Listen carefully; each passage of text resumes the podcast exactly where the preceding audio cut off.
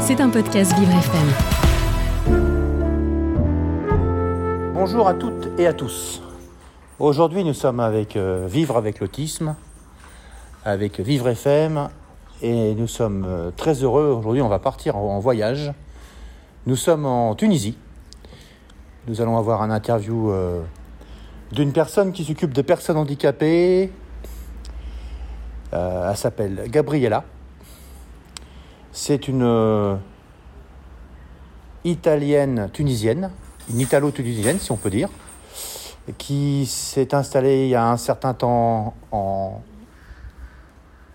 Tunisie, qui justement a mis en place un projet euh, très particulier avec des chevaux. Ah, vous entendez les chats, ils se battent, c'est formidable, on a, la, on a la musique en même temps, des chats. Et nous sommes dans son, dans son lieu magique auquel elle a lancé son projet. Et elle va nous parler euh, de cette belle aventure, en tout cas déjà, qu'elle se présente au niveau de nos éditeurs. Donc, euh, Gabriella, quel a été votre euh, démarrage en Tunisie pour venir ici s'occuper de personnes handicapées? Expliquez-nous. Alors, bonjour à tout le monde. Nous sommes sur un ciel bleu et les pieds dans l'eau parce qu'à 150 mètres de d'où je vous parle, il y a la mer. La plus belle plage de la Tunisie. hein. Je suis très euh, fan de cette mer qui m'a euh, vraiment, quand je suis venue ici la première fois, c'était euh, le bleu partout. Et le fait d'avoir choisi la Tunisie, ça a été le hasard, parce que c'était un voyage, des vacances d'été, une destination choisie par euh, dix autres destinations, toujours à thème cheval, parce que moi je monte à cheval depuis très longtemps, depuis mon enfance. Mon premier poney, je l'ai eu en 1960, c'était un poney Shetland, et j'ai continué l'équitation, soit en Italie, soit en France. À l'époque, euh, bien sûr, il n'y avait pas les galops comme maintenant. C'était le premier et deuxième degré que j'ai passé au Canet euh, en France.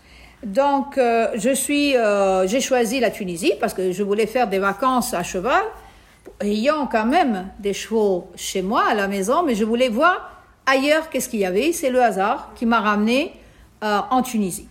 Et je suis exactement assise là où j'étais assise le 2 septembre 1992. Ah, c'était, donc en 1992, c'était vraiment le, démarrage finalement. Le démarrage, car euh, j'étais ici en vacances, j'étais arrivée le lundi, c'était un mercredi, je m'en souviens comme si c'était hier, et j'étais assise exactement dans le même endroit, face à un box où, parmi d'autres petits chevaux maltraités, euh, d'un ranch euh, mal nourri, un peu comme ça, il y avait une perle, une perle rare, elle s'appelait Onsi.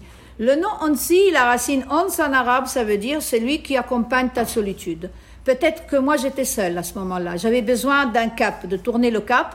Et euh, il m'a déclenché, le- comme on appelle, les papillons dans l'estomac. Ça a été le coup de foudre, le coup de cœur.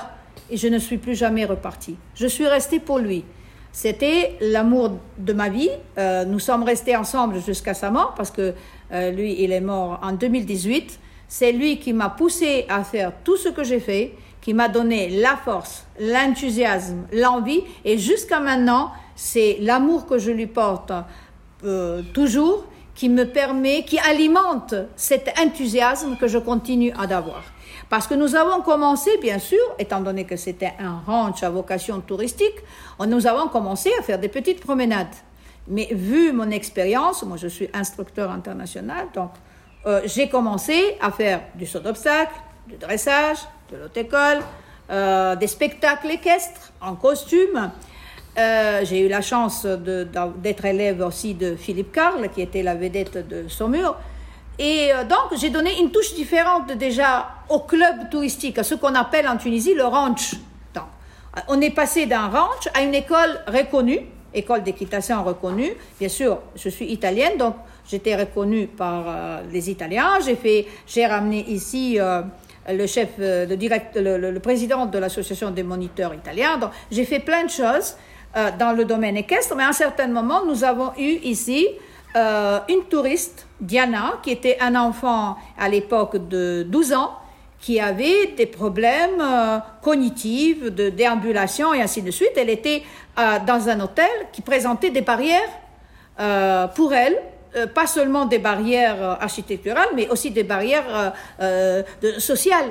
Oui. Donc, les parents, ils l'ont ramené chez moi, sachant que moi, j'étais, parce qu'ils m'ont, ils m'ont vu à l'hôtel. Donc, ils l'ont ramené au club, qui est à 100 200 mètres de l'hôtel. Donc, ils l'ont ramené ici. On a commencé, ils m'ont demandé si je pouvais euh, la prendre en charge, bien volontiers. À l'époque, on faisait de la hypothérapie. Dans le temps, a changé. Hein, depuis cette époque-là, Euh, la prise en charge a complètement changé avec les animaux. Donc, on a pris euh, Diana avec nous. On lui a fait passer toutes les vacances à la fin de l'été, de, de- de ce- de son séjour, et c'était aussi la fin de l'été. J'ai convaincu les parents à continuer en Allemagne la, la prise en charge avec le cheval. L'année d'a- d'après, quand ils sont revenus, Diana avait un petit cadeau pour moi. C'était une bandana avec des petits chevaux. Mais elle tenait dans la main une cocarde. D'accord. Mais en fait, euh, Et cette cocarde, madame, cette les cocarde. les- euh, non, mais les auditeurs, ils, ils Ah vous ouais. écoutent. Et euh, ce qui est important, c'est de dire aussi, on est dans un, on n'a pas précisé le lieu. ouais, Donc le lieu, maintenant, on va leur dire, c'est un petit peu le, le, voilà. le secret. Le secret, en fait, nous sommes à Madia, dans la zone touristique de Madia, avec Gabriella, qui nous a raconté son Démarrage. son, démarrage, son électrochoc. Avec, euh, donc on est toujours avec euh, Vivre FM, Vivre avec l'autisme, et justement, vous parliez depuis tout à l'heure de l'autisme, bah, du cognitif. Alors qu'est-ce qui vous a fait venir? Parce qu'on est une émission pour l'autisme, qui s'occupe de l'autisme et qui raconte des histoires de l'autisme. Alors dites-nous, qu'est-ce qui vous a fait venir justement après à l'autisme? Euh, ça a été qu'après cette, euh, cette touriste, euh, ça s'est répandu un peu à Madia le fait qu'on avait pris en charge et, soigné cet, cet enfant, et bien parce qu'elle était revenue euh, avec une indépendance, euh, avec des grands progrès. Donc petit à petit, les parents, que jusque-là avaient un peu peur, honte presque, en Tunisie, on avait honte de montrer l'enfant à problème, ils sont venus me voir et ils m'ont demandé est-ce que vous pouvez prendre en charge aussi mon fils Et c'est comme ça que nous avons commencé avec d'autres enfants. euh, dont je m'en souviens, je peux pas dire le nom bien sûr parce qu'ils sont connus à, à Madia, euh, mais euh, c'est une jardin d'enfants à un certain moment. Il a fait une fête chez moi, il a ramené beaucoup d'enfants.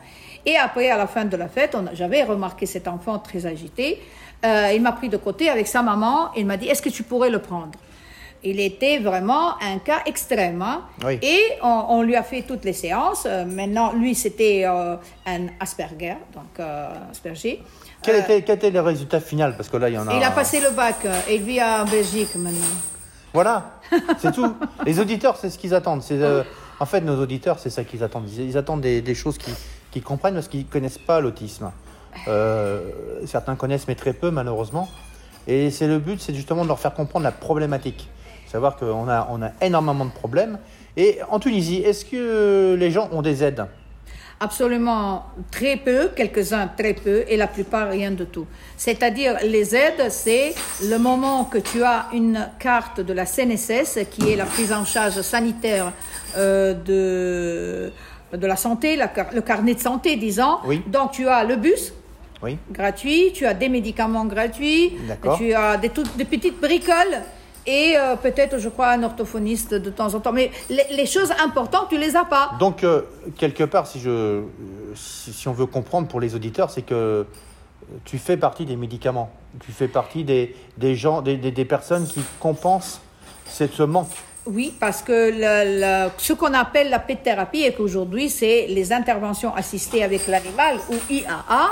Euh, ils sont considérés comme pas substitutifs des prises en charge classiques, mais coadjuvants, c'est-à-dire que grâce à l'animal, on accélère les activités. Parce que ma méthode, en plus, j'ai élaboré une méthode euh, personnelle que j'ai déposée aussi comme brevet, c'est-à-dire que je fais des prises en charge qui tient compte de, l'orthophonie et de l'ergothérapie aussi. Nous sommes euh, avec Gabriella, donc l'émission se termine, donc on- il y aura deux épisodes. Donc on va pouvoir parler de son club dans la prochaine émission. Donc là, elle, a- elle s'est présentée, elle a un petit peu expliqué qui elle était, l'amour euh, qu'elle a porté avec ce beau cheval qui, on peut lui dire que merci à ce cheval qui vous a apporté beaucoup de choses, qui, qui a apporté beaucoup de choses aux, aux handicapés. En tout cas, on vous souhaite une bonne journée à tous et à toutes et à très bientôt et au revoir. Au revoir. Au revoir et merci, à la De la, prochaine. de la Tunisie. Au revoir. C'était un podcast Vivre FM. Si vous avez apprécié ce programme, n'hésitez pas à vous abonner.